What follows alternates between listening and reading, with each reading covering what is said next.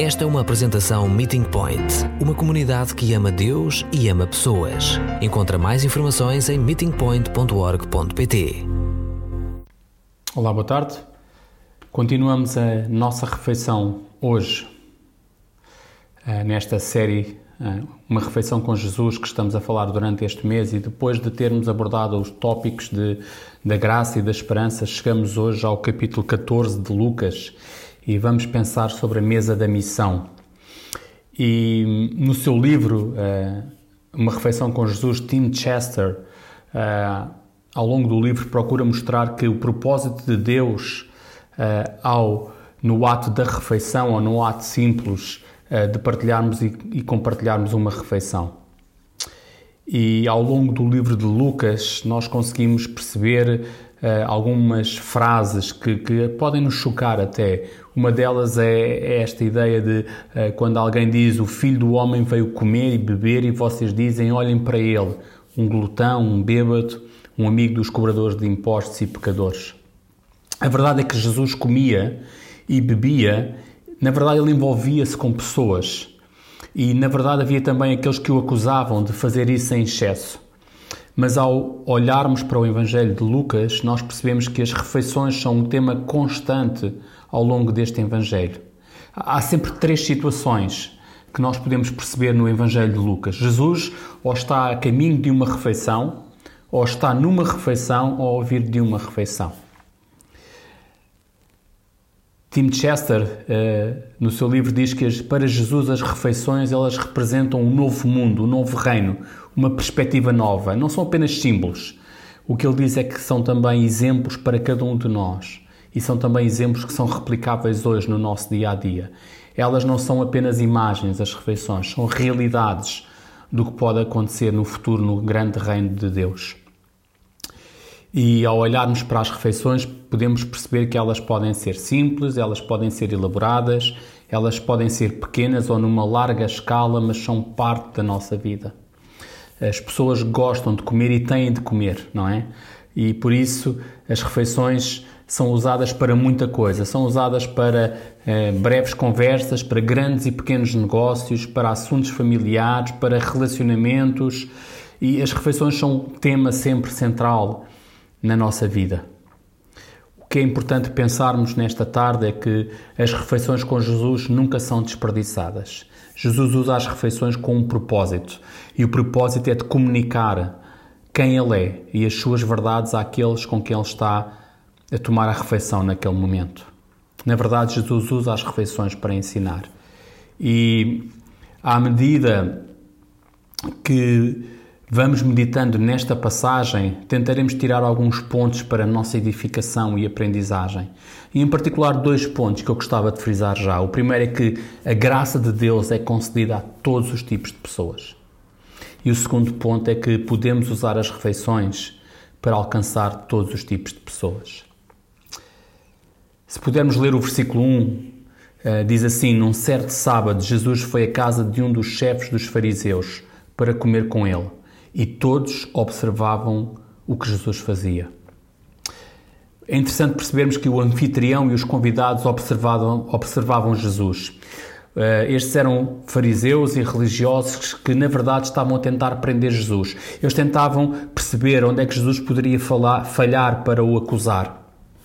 E Jesus, uh, que não era um deles, ele altera as normas sociais. Jesus perturba a hierarquia instituída e fala de um reino espiritual quando eles, os religiosos, criam um Messias que derrubasse os opressores romanos da sua época e que pudesse liderar uma revolta. Por outro lado, nós lemos também que Jesus tinha curado o homem que estava lá também naquela refeição. E talvez esse homem, os seus amigos e os servos que estavam lá queriam apenas conhecer e desejar conhecer mais quem era este homem quem ele era, o que é que ele podia fazer por eles. E esta é uma ideia que pode ser aplicada aos nossos dias hoje. Se formos convidados para uma refeição com pessoas que não conhecem Jesus, mas que estão cientes que nós seguimos Jesus, é bem provável que nós vamos ser observados. E se para alguns daqueles que estão connosco nessa refeição eh, apenas uh, poderão tentar encontrar falhas no nosso discurso ou na, naquilo que nós vamos falando, apenas para descartar esta ideia de seguir Jesus ou do cristianismo. Por outro lado, outros poderão estar nessa refeição que procuram respostas e que procuram esperança e que procuram perceber se aquilo que nós dizemos e vivemos é também válido para eles. Será que pode funcionar para eles? E percebo que este tipo de atenção pode ser assustador para alguns de nós e se calhar pode-nos até inibir em algumas refeições com amigos que ainda não conhecem Jesus. Mas deixem-me uh, ajudar-vos a perceber algumas ideias sobre este tipo de refeições.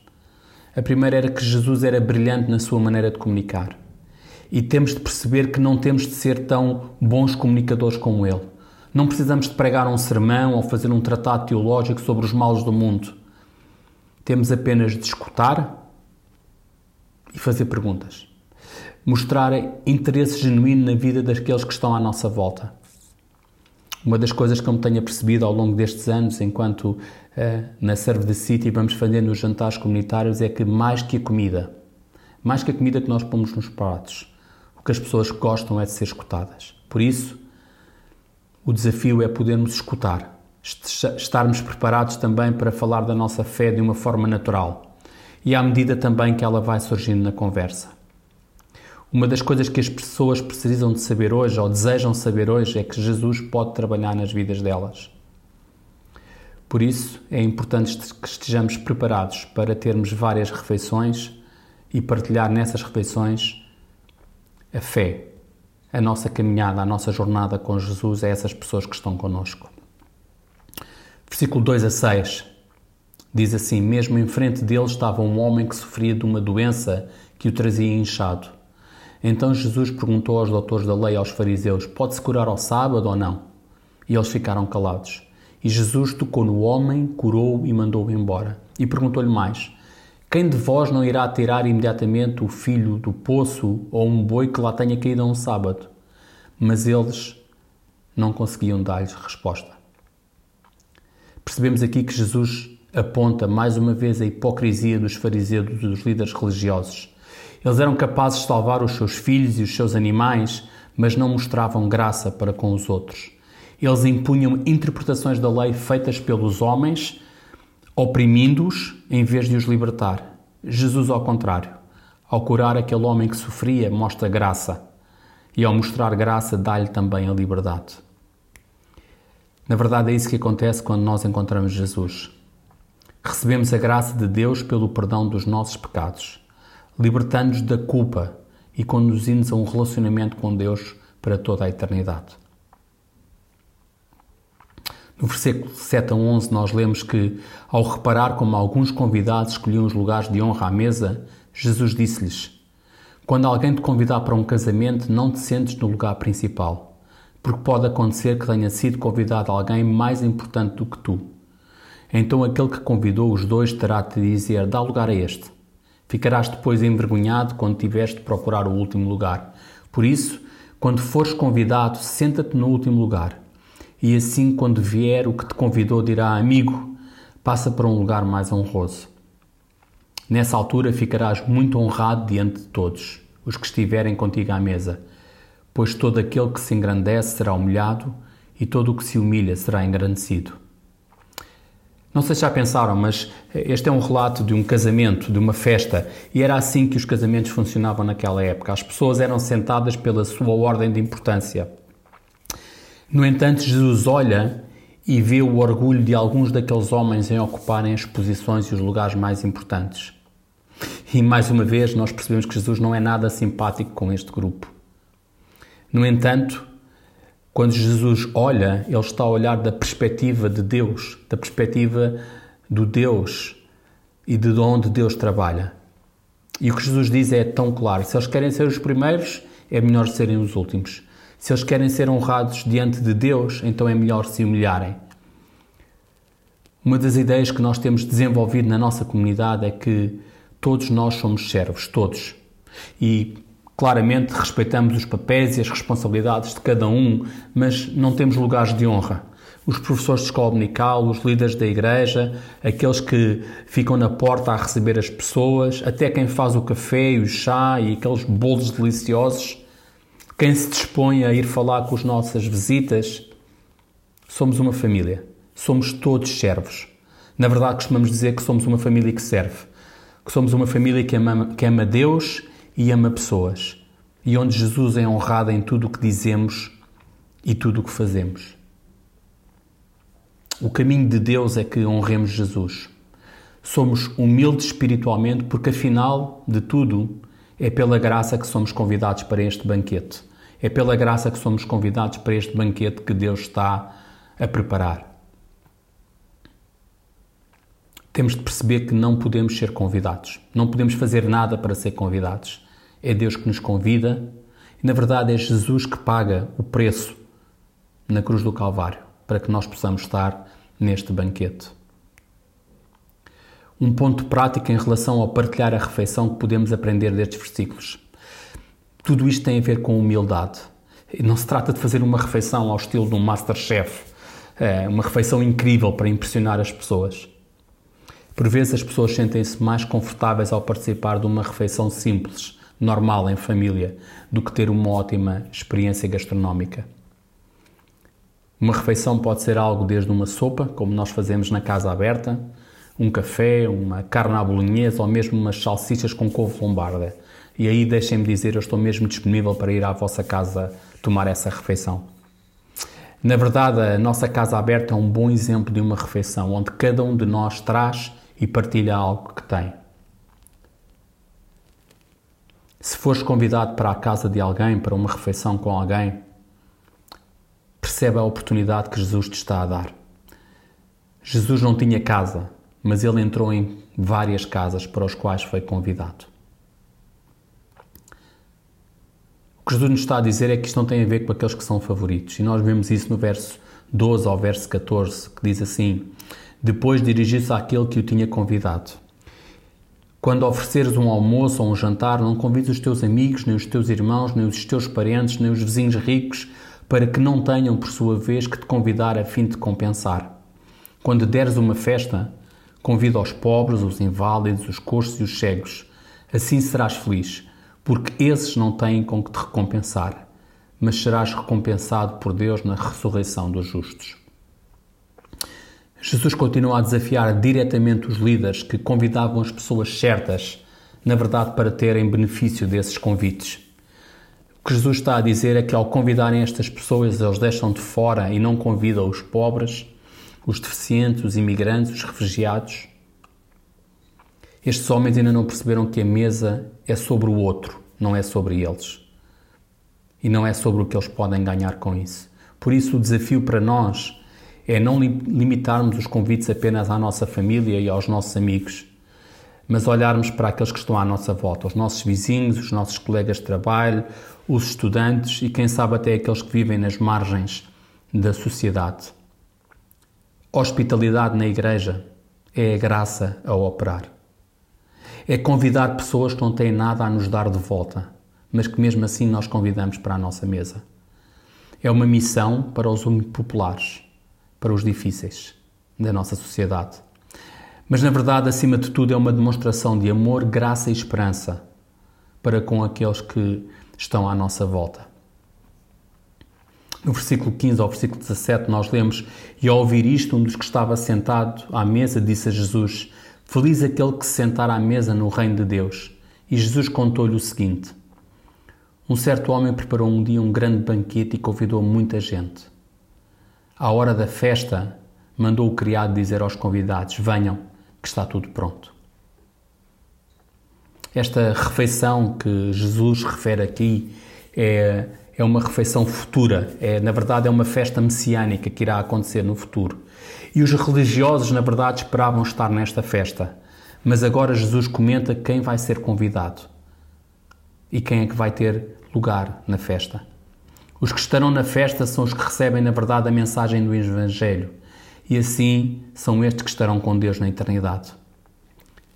Naquele tempo era comum enviar um convite inicial para a festa, para o banquete. E depois, quando o banquete estava pronto, enviaram um segundo convite. Ao lermos o texto, percebemos que os fariseus tinham recebido o primeiro convite por causa da sua compreensão da lei e da sua disposição de estarem de forma correta com Deus. No entanto, estes ainda não tinham percebido que a mensagem de Jesus e o próprio Jesus era a resposta à lei. É por isso que, quando Jesus veio, os fariseus e os religiosos estavam cheios de desculpas. E nós vemos essas desculpas no versículo 18 a 20, mas todos eles, um por um, foram-se desculpando. E o primeiro disse: Comprei um campo e tenho que ir vê-lo. Desculpa, mas não posso ir. E o outro respondeu: Comprei cinco juntas de bois e vou experimentá-los. Desculpa, mas não posso ir. O outro desculpou-se assim: Acabei de me casar e por isso não posso ir. Jesus usa a história destes homens para os desafiar e percebemos que grande parte destas desculpas são desculpas sem fundamento. Na verdade, muitas pessoas ainda hoje tentam arranjar todo o tipo de desculpas para não seguir Jesus. E ao lermos o verso 21, percebemos que a graça de Deus é para todos nós. Versículo 21 diz-nos: O criado voltou e contou isso tudo ao dono da casa. Este, muito zangado, deu-lhe esta ordem: Vai depressa pelas praças e pelas ruas da cidade e traz para cá os pobres, os inválidos, os cegos e os coxos. Nesta altura, o que estamos a perceber é que não eram apenas os líderes religiosos que estavam ou que não estavam a ser convidados, mas também o resto de Israel, incluindo agora o convite que é estendido àqueles que estavam em Israel, os doentes e os mendigos. Jesus quer ensinar que a extensão da graça de Deus é para todos. Tim Chester, no seu livro, que, como eu já expliquei, fornece o pano de fundo para esta série, tem esta ideia. Nós convidamos para a mesa, porque a graça de Deus é estendida a cada um de nós, nós convidamos os pobres de espírito, aqueles que nada têm a oferecer para a sua salvação Convidamos os espiritualmente aleijados, aqueles que são impotentes e que estão incapacitados pelo pecado. Convidamos os que estão cegos espiritualmente, aqueles que são incapazes de ver a verdade sobre Jesus.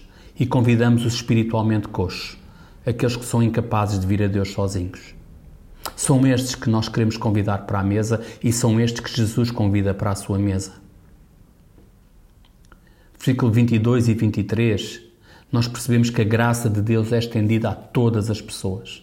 E quando o criado voltou, disse: Já fiz como mandaste, mas ainda há lugares vazios. Então aquele senhor insistiu: Vai pelos caminhos, pelos atalhos e obriga-os a vir para que a minha casa fique cheia. Os líderes religiosos de Israel tinham sido convidados, assim como o resto de Israel, incluindo aqueles que estavam em risco. E aqui Jesus estende o convite e alarga o convite para incluir os gentios. A graça de Deus estende-se a todo o tipo de pessoas. E na nossa missão devemos também alcançar todo o tipo de pessoas. Não estamos limitados apenas àquelas pessoas com quem temos mais empatias, com quem temos mais empatia, perdão, mas a todos os tipos de pessoas, incluindo aqueles que são menos populares, os mais difíceis. Muitas vezes perguntamos o que podemos fazer para alcançar pessoas de forma mais eficaz para a Igreja. E Jesus deixa-nos uma pista. Ele não fazia projetos, ele não criava programas ou fazia eventos. Na verdade, Jesus tomava refeições. E se partilharmos refeições com outras pessoas e demonstrarmos a paixão que temos por Jesus, então estamos no caminho certo. Estamos a cumprir a missão de Jesus. Partilhar uma refeição é uma maneira natural de conhecer pessoas e de nos darmos a conhecer. As refeições constroem pontes. E construindo essas pontes naturalmente, levam uma partilha natural da nossa fé. Versículo 24. Garanto-vos que nenhum daqueles que convidei primeiro há de provar do meu banquete. Só através de Jesus podemos ser convidados para o banquete. Aqueles que pensam que podem fazer isto sem Jesus estão, na verdade, perdidos. Aqueles que pensavam que eram espiritualmente ricos por si mesmos perdem. Os espiritualmente humildes e os que precisam de Jesus, esses sim estarão no, banca, no banquete. Na verdade, a refeição revela o coração dos participantes. Devemos considerar o nosso coração e perceber que as refeições podem expressar a nossa visão de vida e de reino. Temos de pensar quem convidar, quem servimos, o que queremos alcançar quando abrimos a mesa da nossa casa. Se pudéssemos resumir, voltávamos ao princípio. A graça de Deus é concedida a todos os tipos de pessoas e podemos usar as refeições para alcançar todos os tipos de pessoas. Precisamos de continuar a cultivar a hospitalidade. E cultivar a hospitalidade não é criar um departamento ou uma comissão de hospitalidade aqui no Meeting Point. Na verdade, continuar a cultivar a hospitalidade é abrir as nossas casas. E somos tão gratos por aquelas fam famílias da nossa comunidade que já o fazem. Jesus desafia-nos hoje a levar esta missão para as nossas casas. Tantos e tantos livros têm sido escritos sobre como alcançar e envolver a Igreja com a cultura. E a solução está mesmo à nossa frente. São refeições. É a mesa. É abrir a mesa com este propósito de missão. Eu percebo que muitos de nós somos, ou a grande maioria de nós, somos pessoas ocupadas. E acrescentar mais um item na nossa agenda pode ser difícil. Mas na verdade, deixem-me dizer-vos que todos nós temos de comer. No mínimo três refeições por dia, sete dias por semana.